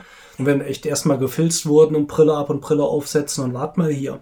Oder mein Bruder, der damals äh, bei der Jungen Union aktiv war, und die haben dann auch eine Fahrt hier in die DDR bzw. nach Berlin organisiert und bei einem seiner Kumpel hatte man noch einen Flugplatz zum 17. Juni gefunden, was zu größeren Verzögerungen des Reisebusses geführt hat. Er wurde auch, glaube ich, zurückgeschickt, er kam dann nicht weiter. Das war schon alles eine sehr, sehr seltsame Stimmung, Situation, aber hat für mich auch irgendwie eine Faszination, vielleicht weil es einfach so ein relevanter Teil auch trotzdem auch im täglichen Leben war. Und natürlich auch, als die Grenze dann tatsächlich gefallen war, das auch echt ein, ein Event war, das ich in meinem Leben nicht vergessen werde. Ja, wo du gerade sagst, die Grenze dann gefallen ist, äh, ne, dadurch, dass ich ein bisschen jünger bin, war für mich der Kalte Krieg, also da war ich halt in der Zeit, wo es, wo der Kalte Krieg halt so richtig kalt, beziehungsweise heiß war, keine Heiß war. Ahnung, äh, da war ich halt zehn, Mhm. ne? also, also 1990 war ich zehn. Und ähm, die heiße Phase war ja dann wirklich so Mitte der 80er, glaube ich, wo alle befürchtet haben, dass dann jetzt die Atomraketen hageln irgendwann. Hm. Äh, das habe ich halt so nicht mitbekommen. Hm. Also das, was ich halt damit konkret verbinde, ist der Mauerfall. Das habe ich, das hab ich sogar bis heute noch gut in Erinnerung. Hm. Äh, was da für ein Trubel war und dass dann da David Hasselhoff mit so einer Leuchtejacke rumgefahren ist. Äh, Der ist gar nicht im Spiel drin. Ja, komisch, ne? Eigentlich müsste das, ja eigentlich müsste das die 89. Game-Over-Karte sein für die UdSSR. Ja, David Hasselhoff. Ach, äh, ja, aber deswegen, äh, ne, aber ich will das jetzt halt nicht ins Lächerliche ziehen, das kann ich mir schon gut vorstellen, dass das irgendwie mal sehr befremdlich und Unwohlsein hergestellt hat. Das ist ja heute auch nicht anders. Ne, wenn, wenn mal wieder darüber geredet wird, dass irgendwo in Nordkorea eine Atomrakete-Test gestartet wird oder ein Atombombentest, ja, dann läuft es einmal immer kalt, kalt den Rücken runter. So, ne? Und das ist halt. Was aber jetzt dann nicht dem Spiel, also für mich jetzt keinen Ab, Abzug tut, ne? wie sagt man? Keinen Abbruch. kein das macht das Keine Spiel nicht Abrüstung. schlechter für mich, weil ich da halt, ich verbinde damit nichts Negatives. Mhm. Das ist halt etwas, wo, was kurz bevor ich, sagen wir mal, ja, ja, vor zehn hat man ja eigentlich auch noch kein Gehirn, so. Das würde ich jetzt nicht sagen. äh, zumindest keins, was sich damit sowas beschäftigt. Mit politischen Themen, Äh, ja. da, da ist das eher so vielleicht sowas, vielleicht sogar eher was Popkulturelles für mich, der Mhm. Kalte Krieg, ne? Krieg. Ich finde es schön, wie du immer Krieg sagst. Krieg? Was heißt das? Krieg. Krieg. Krieg. Kriegse, kannse, tusse, Krieg. Krieg. Passt. ähm, ja, aber vielleicht noch ein paar Sätze zu dem Spiel. Also, das war jetzt zwar ein interessanter Ausflug, aber Mhm. Vielleicht, also erwähnenswert finde ich vielleicht noch diese, speziell die Mechanik mit der Karte, mit den Karten, mit dem Mhm. Kartenstapel, mit den Aktionskarten. Das finde ich halt raffiniert gemacht, dass beide Spieler für beide Parteien die Karten bekommen können. Mhm. Also für beide Supermächte. Und man kann die auch selber benutzen. Man hat dann aber halt immer den Nachteil, dass wenn man eine, eine vom anderen Block die Karte benutzt, halt den Spezialeffekt von der Karte mit ausführen muss Der ihm nicht gut tut. der einem seltenst gut tut und äh, muss ich sagen, einfach aber genial. Macht, macht, Mhm. macht sehr interessante äh, äh, Überlegungen möglich in dem Spiel. Ja, das stimmt. Also das fand ich auch. Das war äh, ja Game Design mäßig äh, extrem elegant gelöst. Mhm. Also das, äh, das fand ich auch. Aber so an sich, ähm, ja, dass man einfach guckt, wer oder versucht die Mehrheit in irgendeinem Land zu kriegen, dann gibt es irgendwann eine Wertungskarte, dann macht man die Wertung. Ähm, das hat mir jetzt nicht gefallen. Es hat, es hat irgendwie eine große Fülle an Mechaniken. Man kann es auch alles gar nicht so wiedergeben. Man muss einfach nur sagen, spielt's mal. Äh, Wenn es halt nicht so bekannt ist in Deutschland, zu Unrecht. Also es ist halt wirklich toll. Äh, quillt über von, von Flavor, von, von äh, Story eigentlich sogar. Mhm. Tolles Material, Ja. super Mechaniken. Ist auch übersetzt erschienen bei UGG, ähm, so heißt der Verlag. Und ähm, das finde ich auch schön, dass sie sich wirklich auch die Mühe gemacht haben, die ganzen Karten zu übersetzen.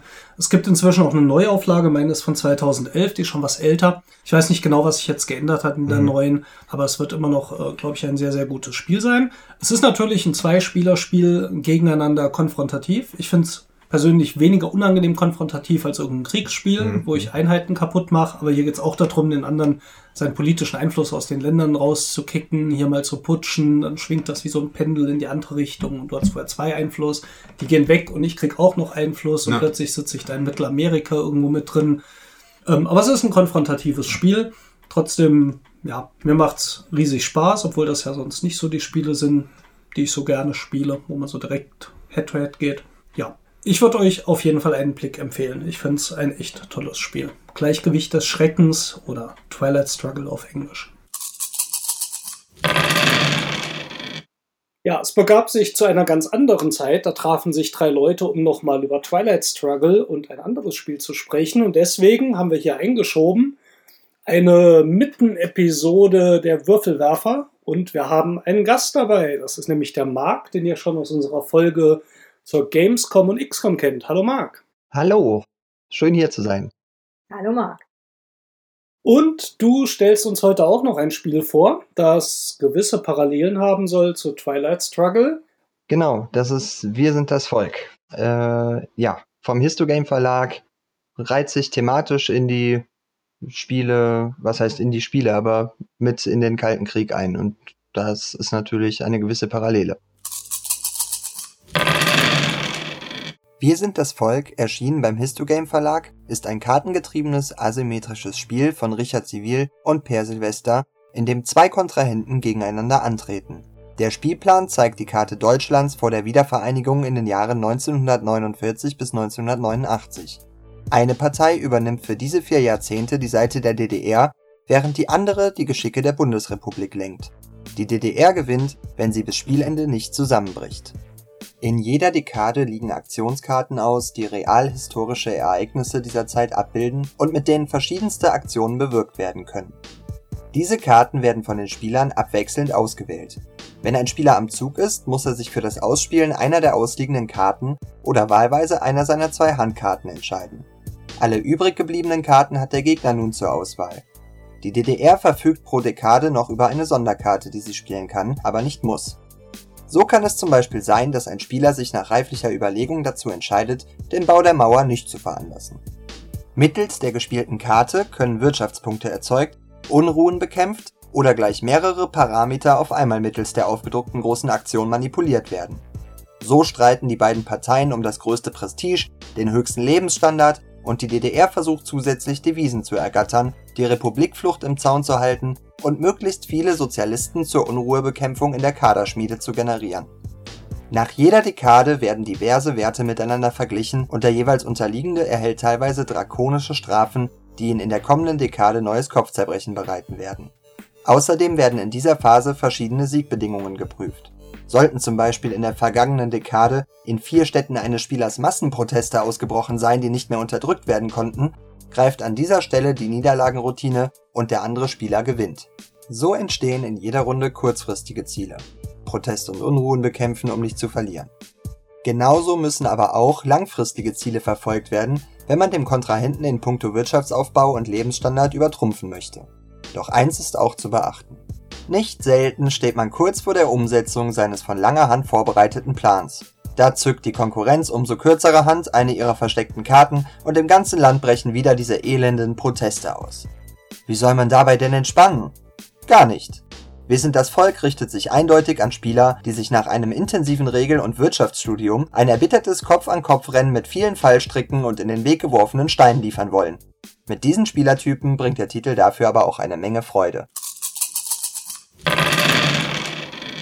Ja, wir sind das Volk. Das klingt auch recht spannend, Marc. Du kennst beide Spiele. Sag mal so ein bisschen, was macht denn Wir sind das Volk aus? Was ist daran so richtig cool? Wir sind das Volk, ja. Ich glaube, das ist vor allen Dingen so eine gewisse wirtschaftliche Komponente, die in dem Spiel noch mal ein bisschen stärker zum Tragen kommt. Das heißt, äh, ist natürlich auch historisch begründet irgendwo der Westen und der Osten, also DDR und Westdeutschland, die liefern sich natürlich vor allen Dingen so eine Wirtschaftsschlacht, äh, äh, ähm, will ich mal sagen. Und das kommt in dem Spiel auch sehr gut zum Vorschein. Das heißt, der Westen, der versucht ständig über gute Infrastruktur und miteinander verknüpfte Fabriken ähm, einen hohen Lebensstandard zu erzeugen. Das ist dann mechanisch auch umgesetzt in dem Spiel. Es gibt immer wieder Vergleichsmomente, wo geguckt wird, oh je, jetzt ist da aber ein Lebensstandardgefälle und das ist dann ähm, direkt wieder schlecht und erzeugt in der DDR, je nachdem, äh, Fluchtmomente, wo halt Menschen sagen, ja, wir wollen jetzt, wir wollen jetzt rüber, es geht denen da viel besser und es ist alles irgendwo ganz schön und charmant und auch äh, funktionabel damit äh, umgesetzt. Ich fand vor allem schön, ich hatte ein äh, Bild davon gesehen. Das sind, wie die Siegbedingungen, die Siegpunkte eigentlich aussehen. Und zwar waren das solche Counter, ja. Gibt es vier für die DDR und vier für die BRD, wenn wir mal in der Zeit bleiben. Und die DDR hat gewonnen, wenn bei der BRD ausliegt, keine Macht für niemand. Und die Westdeutschen haben gewonnen, wenn in Ostdeutschland wir sind das Volk ausliegt. Okay. Das sind, glaube ich, die Siegpunkte, ne? Ja, genau. Also nicht ganz. Es sind, es sind nicht die Siegpunkte. Es ist auf jeden Fall eine sehr schöne thematische Umsetzung auch wieder, klar. Ähm, in Westdeutschland sind es irgendwo die Anarchos, die rufen keine Macht für niemand. Es sind, es sind Protestmarker. Im Osten sind es dann mhm. eben die Marker, ähm, wir sind das Volk. Und es ist halt so, dass in den einzelnen Städten es ähm, ähm, Unruhemarker gibt, die sich im Laufe des Spiels sammeln. Unter anderem halt auch durch Lebensstandardgefälle, durch äh, politische Ereignisse, die über die Karten gespielt werden können, die ja eben schon erwähnt wurden. Und äh, immer wenn sich zu viele häufen, ich, boah, Regeln, ich glaube vier, äh, dann bricht halt ein Protest aus in dieser Gegend, ein Massenprotest und ein Marker kommt ins Spiel. Mhm. Genau, und diese Marker, die gilt es natürlich tunlichst zu vermeiden. Äh, denn da, wo Massenproteste sind, da darf dann auch keine Wirtschaft mehr ausgebaut werden. Die müssen erst wieder unterdrückt werden, diese Massenproteste. Und äh, genau, sobald sich diese vier Marker sammeln und diese Proteste nicht mehr unterdrückt werden können, ist am Ende einer Runde diese Routineabfrage, die auf einmal sagt, liegen die vier Proteste aus? Und wenn das dann so ist, dann muss eben dieser Staat kapitulieren.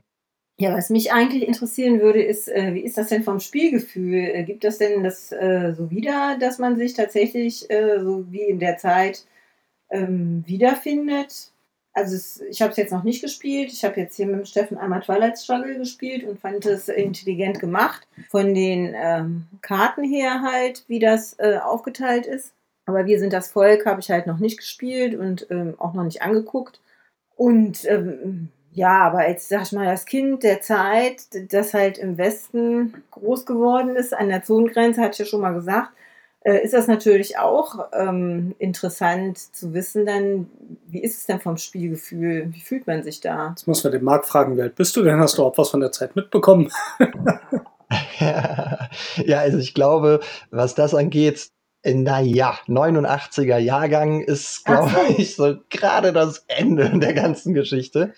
Ähm, und dennoch war es ja auch äh, in, in, meiner Kindheit zumindest noch ein Thema, dass das äh, noch gar nicht so lange her ist, dass äh, das alles wieder eins ist bei mhm. uns, ja.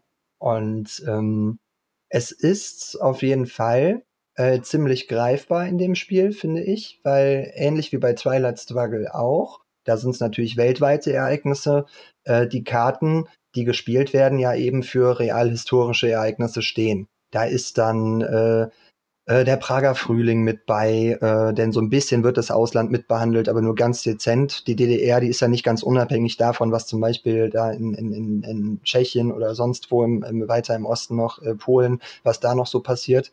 Ähm, das heißt, das ist so ein bisschen mit eingebunden. Attentat auf Rudi Dutschke, ähm, Stahlkrise, ganz, ganz fies für Westdeutschland. Es, es gibt so einige Sachen, die, ähm, die man dann mitkriegt, ähm, ja, die da auf jeden Fall zu beitragen, dass das Zeitgefühl auch rüberkommt. Von welchem Jahr fängt das denn an? Äh, das geht direkt ab 1949 los, spielt sich dann in zehn Jahrestakten pro Runde, also jeweils, ja, die Spielanleitung nennt das dann auch eine Dekade, wird ja auch so bezeichnet. Und wenn die vier Dekaden durchgespielt sind äh, und die DDR noch nicht gefallen ist, hat sie auch gewonnen. Mhm.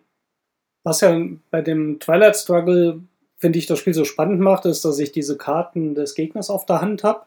Das funktioniert bei Wir sind das Volk ein bisschen anders. Vielleicht kannst du da noch mal ein bisschen drauf eingehen. Ja, genau. Es ist, ja, man könnte es als eine Art, vielleicht sogar Drafting-Methode bezeichnen. Äh, die äh, Karten einer Dekade, ich glaube, es sind zehn, ich bin mir nicht ganz sicher. Ähm, zwei bleiben immer draußen, das heißt, man weiß nicht genau, welche Karten im Spiel sind, sondern hat nur gewisse Anhaltspunkte, wenn man das Spiel kennt.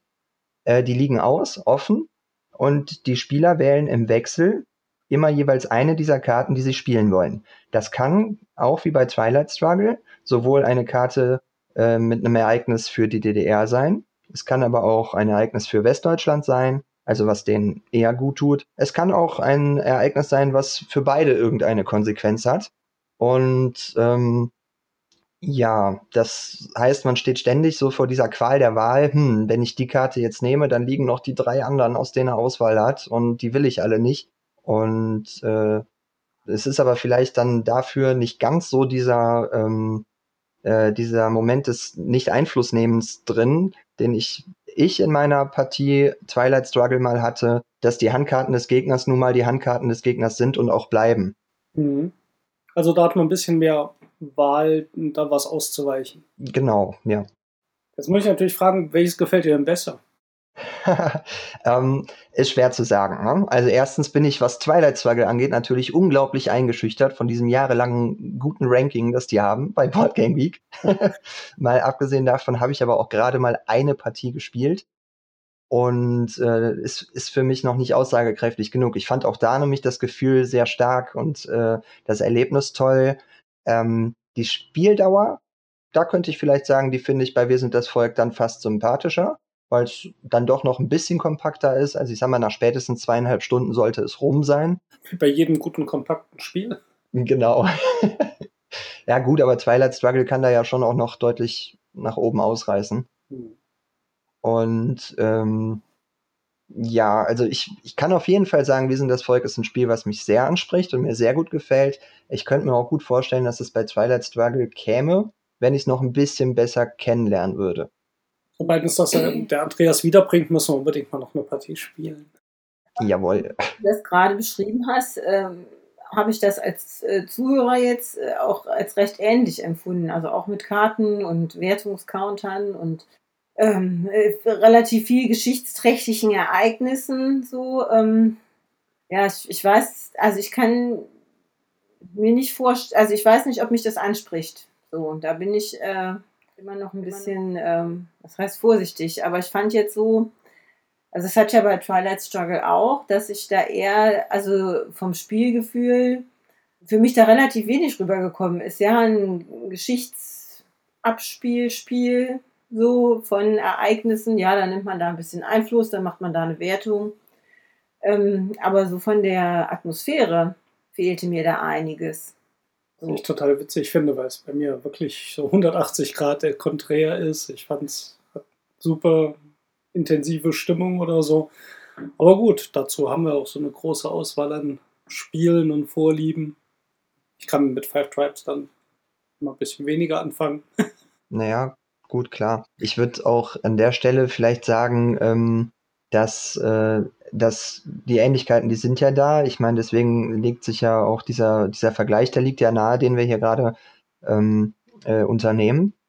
Aber vielleicht ist das auch ein Moment, wo man mal so ein paar Unterschiede ansprechen kann. Mhm. Und also die sind bei Wir sind das Volk vor allen Dingen dann mechanisch. Rein oberflächlich sehe ich das auch so. Ne? Wir haben ein sehr historisches Thema, das auch noch gleichzeitig in die Zeit des Kalten Krieges fällt, ähm, mit realhistorischen Ereignissen auf den Karten. Überhaupt, dass es Aktionskarten getrieben ist. Ähm, aber es gibt eben auch Unterschiede, die äh, für mich auch nicht ganz unwesentlich sind.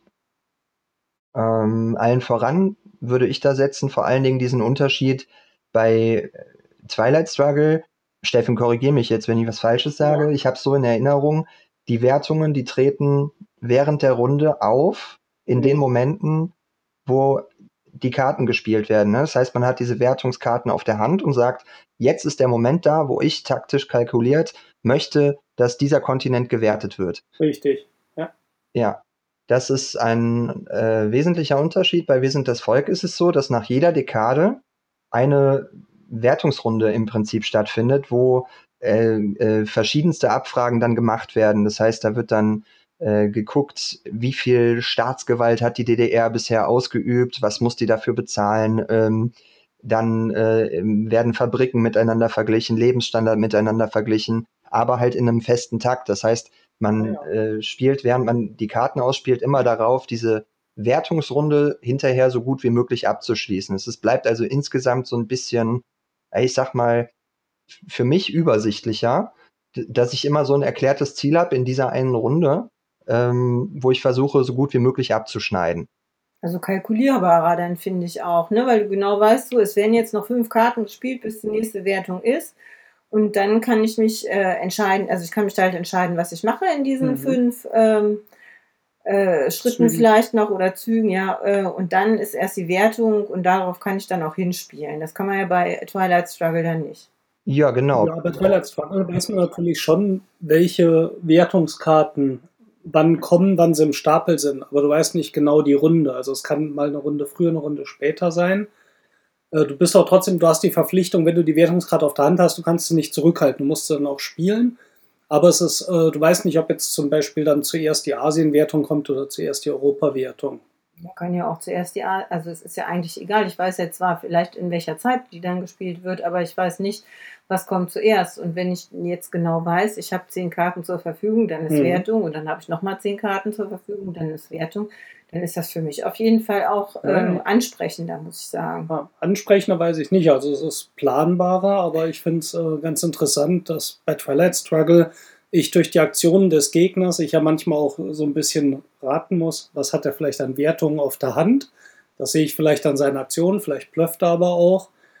Ähm, wobei es nie so ganz verloren ist, weil die Wertung tritt natürlich trotzdem ein. Also es ist nicht so, dass ich mich auf die Asien-Wertung vorbereite und sie kommt dann nicht. Aber es kann schon sehr unterschiedlich ausfallen, ob das Spiel mit der Europawertung startet oder nicht. Finde ich jetzt für mich keinen Nachteil, wobei ich, also wir sind das Volk, würde ich dann auch sehr gerne mal ausprobieren, mal zu sehen, wie das passiert.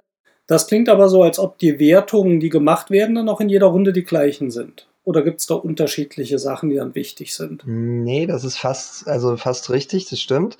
Es spielt sich dann äh, in dem Sinne auch erstmal vielleicht dafür auch ein bisschen linearer. Äh, die Wertungen sind überwiegend die gleichen, wobei die Ergebnisse im Laufe des Spiels da natürlich wirklich äh, äh, differieren.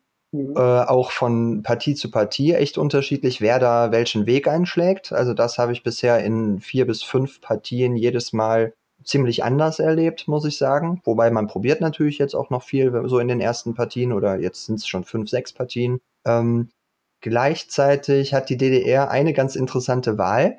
Die kann sich zum Beispiel in der zweiten Dekade entscheiden, einfach ähm, die Mauer nicht zu bauen. Als Beispiel. Sie hat die Sonderkarte Mauer, die nur sie spielen kann, wenn sie möchte. Und das hat tatsächlich auf diese Wertungsphase sogar auch Auswirkungen. Denn wenn die DDR die Mauer errichtet, dann wird auf einmal eine komplette Republikfluchtmechanik, die es eigentlich gibt, ausgehebelt. Ach. Und es werden nur noch Kosten für den Erhalt der Mauer bezahlt. Rund, jede Runde Fixkosten. Genauso kann die DDR aber auch sagen, na ja, ich baue die Mauer nicht. Das heißt, die Republikflucht bleibt. Diese ganze Mechanik, die sich dafür ausgedacht wurde, bleibt dann auch. Und man spekuliert halt darauf, dass man es immer schafft, das entweder getrost zu ignorieren oder eben gar nicht so viel Flucht zu erzeugen. Mhm. Das klingt spannend, finde ich super. Hat man denn tatsächlich eine Chance ohne die Mauer? Ähm, ja, sind wir beim anderen Thema. ähm, das liegt irgendwo, ähm, ich glaube, dass es kein Balancing-Problem ist, wenn ich der Community glauben darf. Äh, es ist Mhm. aber ein Strategieproblem. Am Anfang hat die DDR Vorteile, wenn man das Spiel neu lernt. Ja, das heißt, die DDR, die kann sich ein bisschen reaktiveren Spielstil leisten als der Westen. Der Westen muss sich immer so ein bisschen überlegen, wie baue ich meine Wirtschaft so, dass es der DDR richtig schadet. Und die DDR muss vor allen Dingen kontern. Mhm. Und äh, das heißt, die ist beim Lernen des Spiels tatsächlich einfach leichter. Und äh, deswegen kann ich nur sagen, ich habe es mit Mauer gespielt, ich habe es ohne Mauer gespielt. Die DDR hatte gewonnen. Das waren aber auch die ersten Partien. Hm. Ja.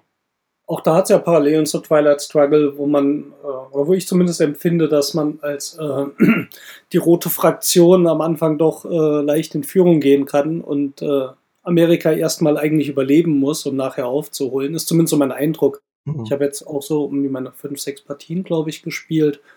Ähm, aber das war eigentlich jetzt in jeder so, dass äh, Russland immer ziemlich schnell nach vorne gekommen ist. Das letzte Mal, als ich die Runde gegen Andreas gespielt habe, war es tatsächlich auffällig, auch durch sehr schlechte Handkarten, dass relativ ausgeglichen nach den ersten Runden waren und wir so jeder bei null Siegpunkten herumkrebste. Das war also auch schon eher ungewöhnlich. Ja.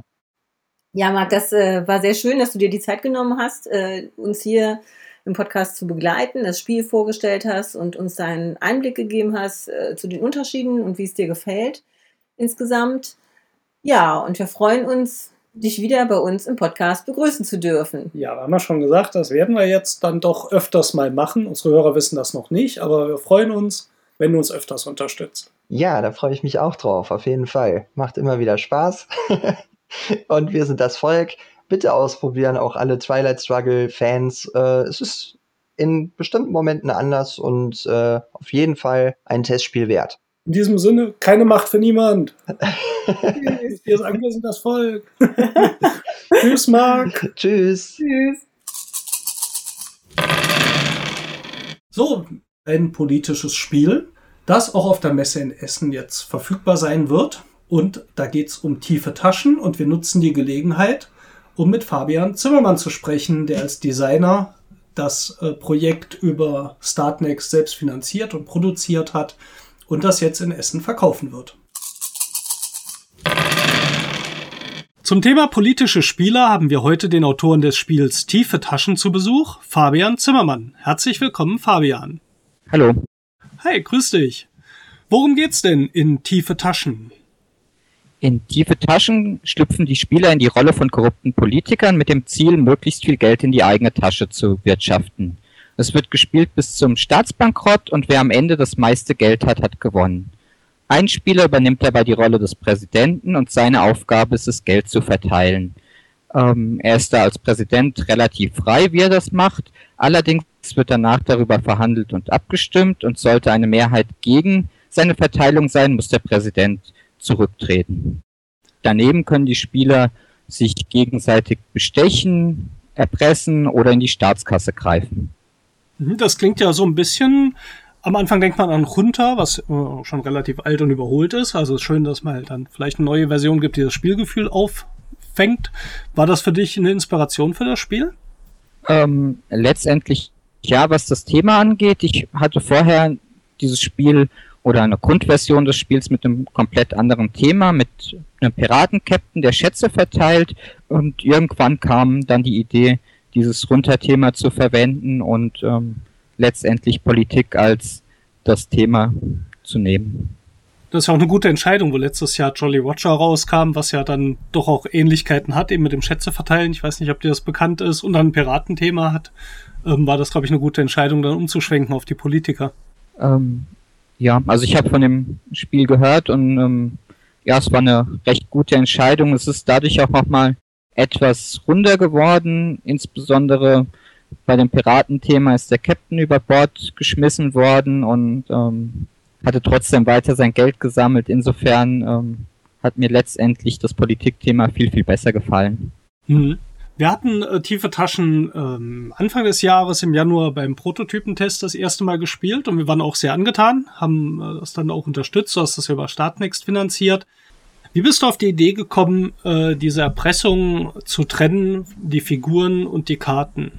Gute Frage. Also es, es war so von Anfang an klar, es sollte ein Spiel sein, wo man irgendwie abstimmt und ähm, neben der Abstimmung über eine Geldverteilung muss es dann noch andere Optionen geben, um das Ganze interessant zu machen. Und da war die Idee, irgendwie ja andere Möglichkeiten zu bieten und so ein bisschen na, Teilinformationen zu haben, dass man sagt, naja, man hat diese Erpressungsmöglichkeit, aber man muss andeuten, wen man erpresst, um damit auch jemanden unter Druck setzen zu können. Und das musste durch irgendwas markiert sein und da haben sich diese Schnüfflerfiguren letztendlich dann angeboten. Ja, weil es ist im Spiel ja so, jeder legt verdeckt eine Aktion vor sich aus.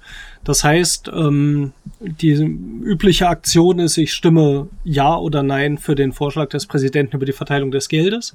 Eine andere Möglichkeit ist eben, eine Erpressung zu spielen. Ähm, aber da muss man vorher eine Figur von anderen Spieler stellen, um zu sagen, wen ich erpresse. Das heißt dann natürlich noch nicht, dass die Karte, die ich äh, wirklich von mir ausgelegt habe, dann die Erpressungskarte ist. Das kann auch der Griff in die Staatskasse sein, der zum Beispiel auch sehr schön gelöst ist, weil das nur der erste Spieler in der Spielereihenfolge bekommt, der die Staatskasse greift. Also ist sehr wahrscheinlich, dass das jemand direkt neben dem Präsidenten macht. Und was auch äh, sehr schön funktioniert, ich kann auch anderen Spielern nahelegen, mit Ja oder Nein zu stimmen oder nicht Ja oder nicht Nein zu stimmen, indem ich ihnen noch mal Geld anbiete. Und das bekommen sie aber auch nur, wenn sie dann äh, meinem, meiner Forderung folgen. Das heißt, die liegt vor denen aus. Und äh, ja, dann wird aufgedeckt, abgestimmt und wird geschaut, ob das Budget so verteilt wird, äh, wie der Präsident das vorgeschlagen hat. Oder im Falle, wenn das nicht der Fall ist, äh, muss der Präsident sozusagen zurücktreten. Der ist dann für die Spielrunde draus. Und äh, es geht mit dem nächsten Spieler als Präsident weiter.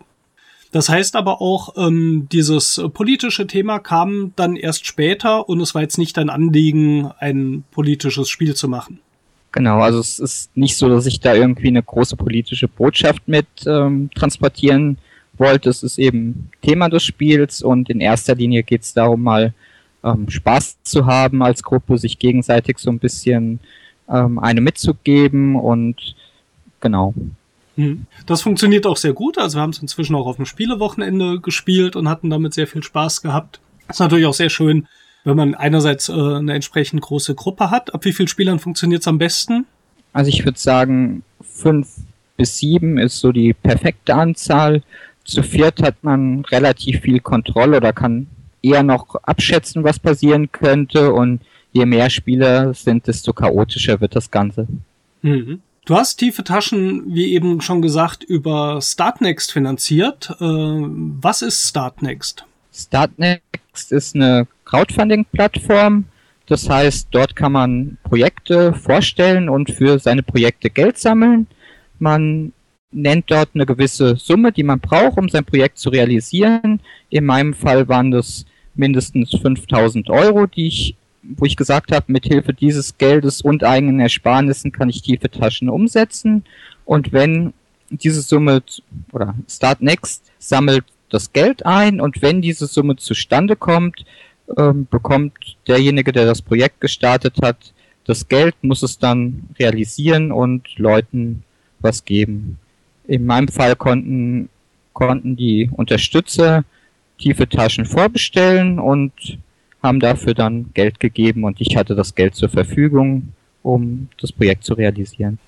Dann schon mal Gratulation dafür. Ich weiß nicht, Danke. wie groß die Erfolgsquote bei Startnext ist, ähm, aber gibt ja sicher auch einige Projekte, die das dann nicht schaffen. Ja.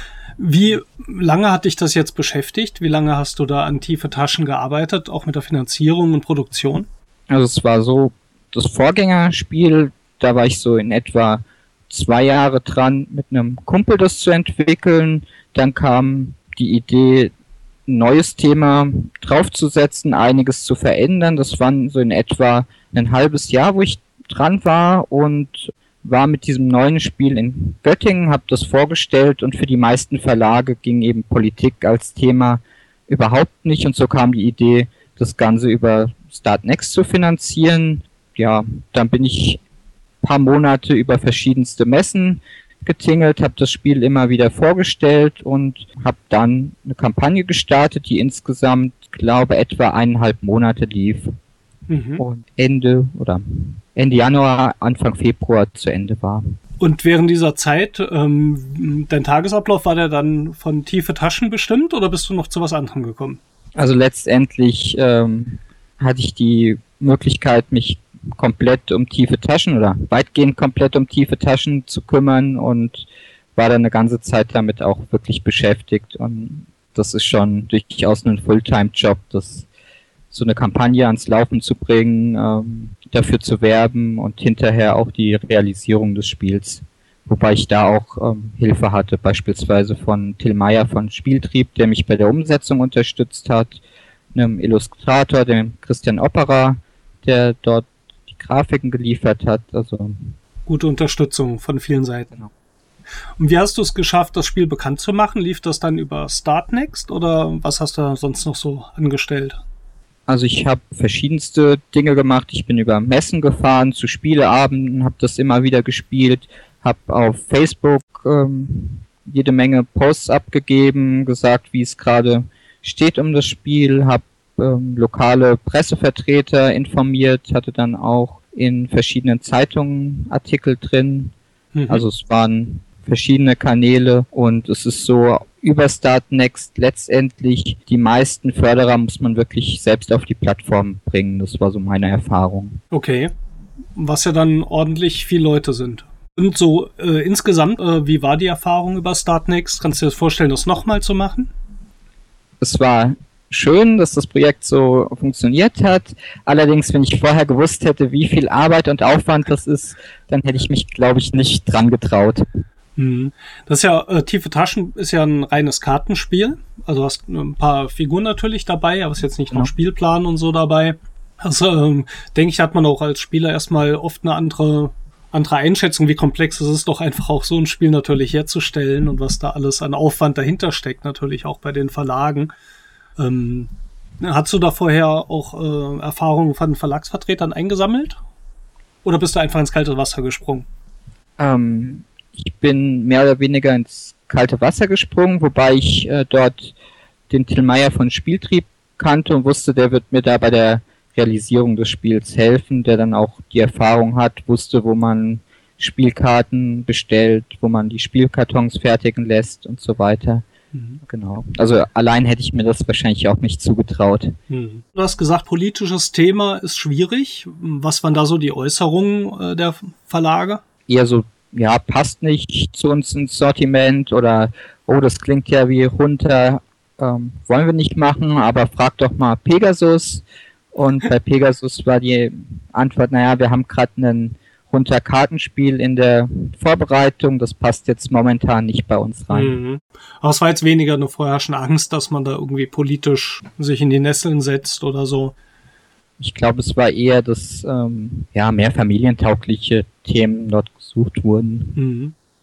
Dann nochmal als Empfehlung, wer gerne um den Tisch rumsitzt und mit den Leuten auch Spaß hat, sich ein bisschen in die Rollen auch äh, reinsteigern kann, sollte tiefe Taschen auf jeden Fall mal ausprobieren. Man kann herrlich schön blöffen und Leute hinters Licht führen und wenn keiner mitrechnet, in die Staatskasse greifen. Und auch das Spielende fand ich sehr schön.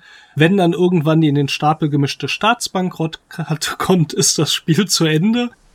Dann vielen herzlichen Dank für deinen Besuch bei uns. Wir hoffen, dass sich Tiefe Taschen auch weiterhin verkauft und dass es noch viel mehr Leute kennenlernen. Es ist ein Spiel, das das absolut verdient hat.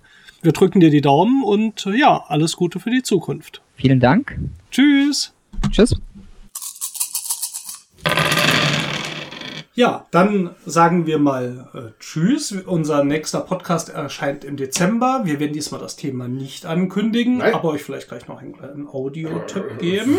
In diesem Sinne, es war wieder schön mit euch. Viele liebe Grüße von den Würfelwerfern! Da, da, da, da, da, da, da, da, da, da, da, da, da, da, da, da. Da, da, da, ist das eigentlich halt themafrei? Da, da, da, da, da, unsere Version schon. Bis bald. Tschüss. Da, da, da. Da, da, da, da, da, Wir wollen jetzt Schluss machen, Andreas. Wir müssen das ja